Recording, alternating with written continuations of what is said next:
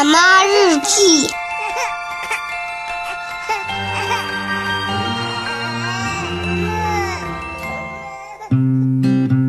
欢迎各位来到辣妈日记。嗯，我们今天先跟大家来讲一讲两个关于夏天的话题吧。一个是驱蚊，另外一个讲到了就是孕期和哺乳期关于防晒的话题。嗯，有妈妈问我说，呃，除了我们之前有推荐过的，因为我们曾经无数次的提过，说像美国儿科学会。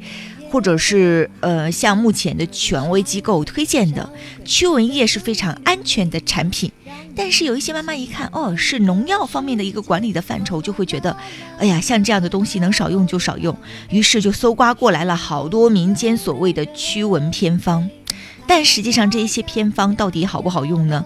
呃，我今天先来跟大家这样来说吧。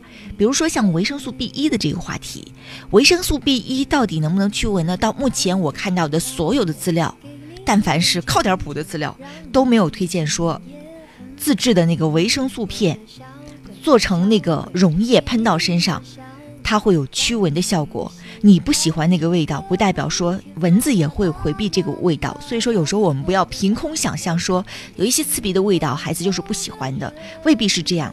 比如说蚊子。我们先来解析一下，它为什么会这么喜欢叮小朋友？还有就是孕妇也会发现自己特别容易招蚊子，为什么呢？因为它主要是靠二氧化碳的浓度啊、温度啊、汗液和气味啊来侦测到人，并且去叮咬的。像之前有说 A 型血、B 型血、O 型血，呃，哪一种血型更招蚊子？像这样的说法也是不对的。所以你看，谁的代谢更旺盛？孩子，还有就是像孕妇，它是比较容易招蚊子的，因为不论是从二氧化碳的浓度啊，还是从身体的这个基础温度来说，它们相对于普通人来说可能会更高一些，比较容易招致蚊子过来叮咬。要提醒大家，不管是对于孕妇还是对于婴幼儿儿童，像。符合标准的这样的驱蚊产品是完全可以放心使用的。在这里呢，我也要特别说到这个花露水的问题。我前两天在网上看到一个帖子，也有一位妈妈把这个帖子转给我，问我说有没有道理，就说花露水到底有多好多好多好，有多少种用途等等等等等等等等。实际上，花露水它起到驱蚊效果的永远都是它里边的那个避蚊胺。一般你会看到它那个避蚊胺的含量还不高。大概是百分之四点五左右吧，但是花露水呢，它对于尤其是敏感皮肤的小宝宝来说，它有一个问题，就是它其中是有酒精的，而且在网络上的这一些所谓的这个花露水，除了可以驱蚊用之外，延展用途当中无一例外起到作用的都是酒精，比如说用它擦凉席，你用酒精擦完了之后，躺上去也会凉凉的。然后用它来擦这个擦那个，感觉亮晶晶的。你用酒精擦也是一样亮晶晶的。所以我们要提醒大家，还有什么花露水要，但实际上这个都是我们不太推荐的。这个起到作用的都是酒精。那实际上这个酒精大量使用的话，也是会有它的小麻烦和问题在的。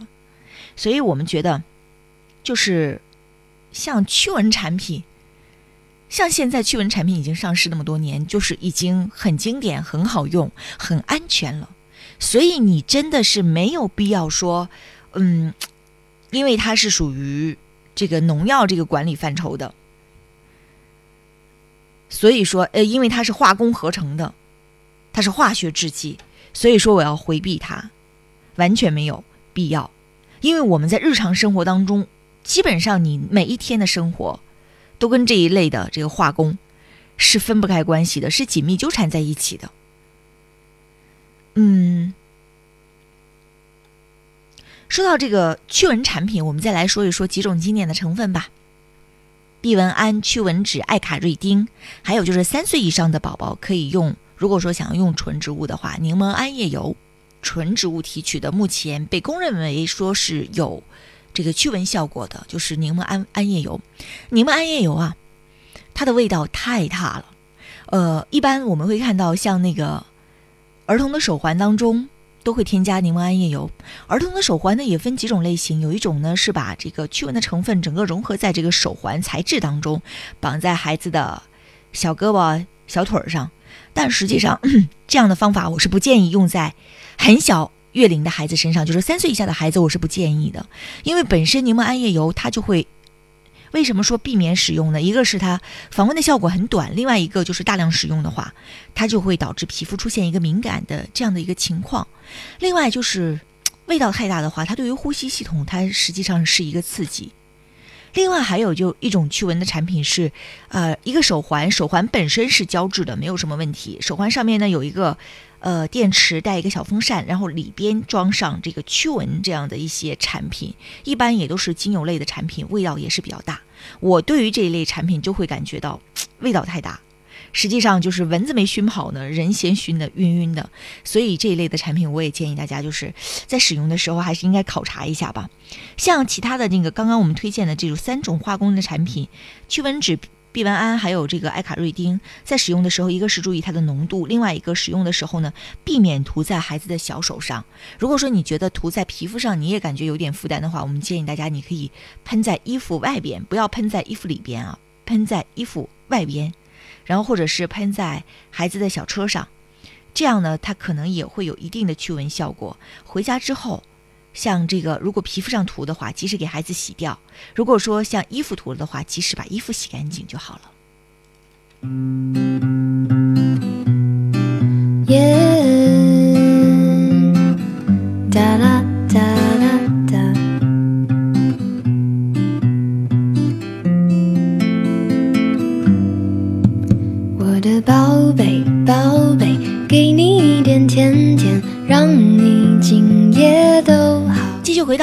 记，嗯，我们接下来再跟大家来讲一讲关于防晒霜，孕妇到底能不能使用，怎么用？防晒霜其实是全年龄阶段的人都应该使用的，比如说从六个月以上的孩子开始，包括美国儿科学会现在它也没有严令禁止说说六个月以下的孩子就一定不能使用，但是我们还是建议六个月以下的小婴儿都应该。做好物理的隔离防晒，就是出门的时候打上伞，戴上帽子。呃，如果说有婴儿的太阳镜的话，在阳光很扎眼的地方，应该把孩子的那个太阳镜也给他戴上。然后到阴凉的地方去活动，避免上午的十点到下午的四点之间带孩子外出，等等等等。嗯，如果说必须让孩子暴露在外边的话，要看你的接受情况了。有一些纯物理的防晒霜也可以给孩子在面部使用一下。那孕期和哺乳期呢？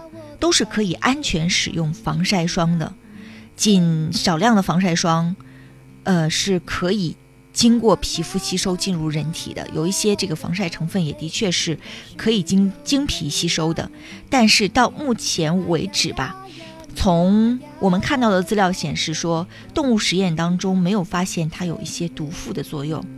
另外，其实对于孕妈妈还有哺乳期的妈妈，我格外要提醒一下大家，就是在护肤方面呢，可能有一些人会发现，本身身体就是皮肤方面的问题会比较多，比如说孕期当中激素的变化呀，导致皮肤的变化，皮肤的变化呢又会导致对日晒啊，或者是对外界环境的刺激会比较敏感一些，所以这个时候防晒是格外重要的。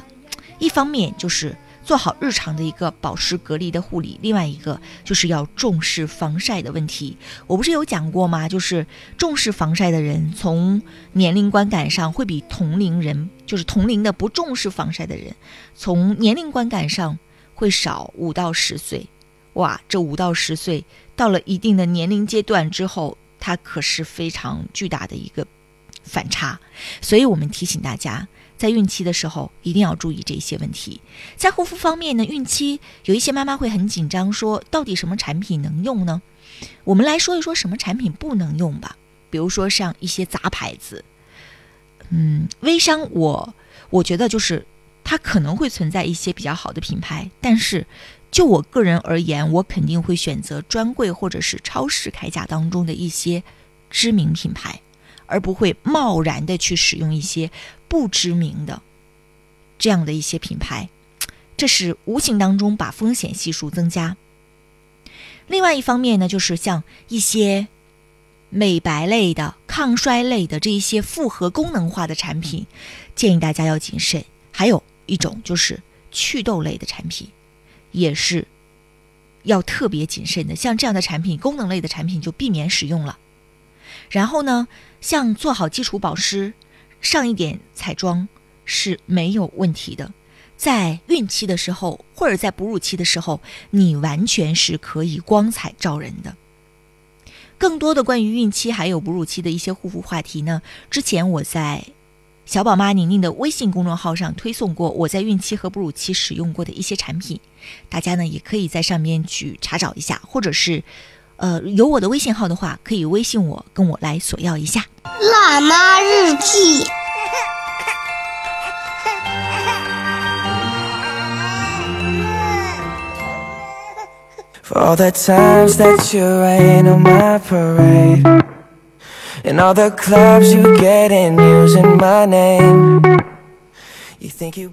呃，最后再来讲一讲孩子的一个安全方面的问题吧，就是讲到这个异物的。异物导致的孩子的异物入喉，或者导致了一些小麻烦的这样的情况。今天我们提两种类型的产品吧，一种呢是纽扣电池。这马上要端午小假期了，可能孩子走亲访友的时候呢，到别人家里可能会对一些小物件会格外感兴趣，或者是别人送给孩子玩具的时候，孩子可能接触到新玩具会。不停的去把玩会很喜欢，但是我建议家长一定要做好检查和监督的工作，就是一定要看一看，就这个玩具呀，或者是这一些电子物件上，是不是有很好的拧上了螺丝，避免孩子把纽扣电池抠出来吞服，因为像纽扣电池这种异物是异常风险的。我还记得曾经的急诊科的主任陈海明主任的时候，他就曾经讲过。他曾经收治过的一个特别让他心疼的案例，就是家里两个宝宝，老大的玩具呢，应该是玩了很长时间了，结果就这个换电池的时候，家长就没注意，螺丝就脱落了，纽扣电池就露出来了，结果呢，老二还不太懂事，十几个月。就过去呢，把这个纽扣电池给吞下去了。吞下去之后，就卡在孩子的喉咙当中了。孩子表达能力不太好，然后呢，刚开始也没有任何表现。等到有表现的时候，家长带着孩子到医院，这个电池已经是发生泄露了。所以说，整个孩子的这个消化道都被很严重的腐蚀了。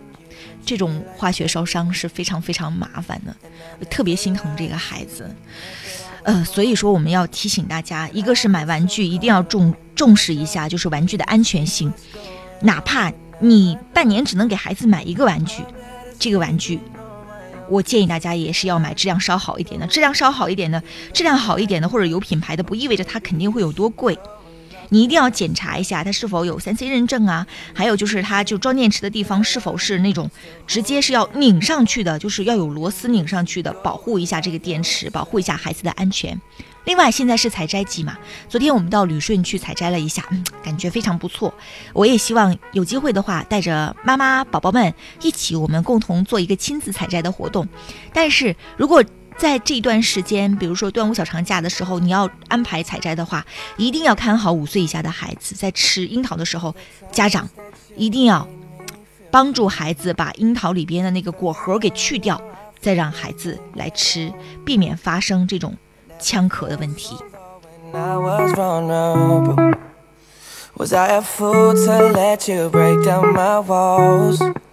好了，这就是今天辣妈日记全部的内容。不要忘记了我的公微信公众号，搜索“小宝妈宁宁”。我们稍事休息一下，马上进入九三一爱家型主播的主体节目内容时间。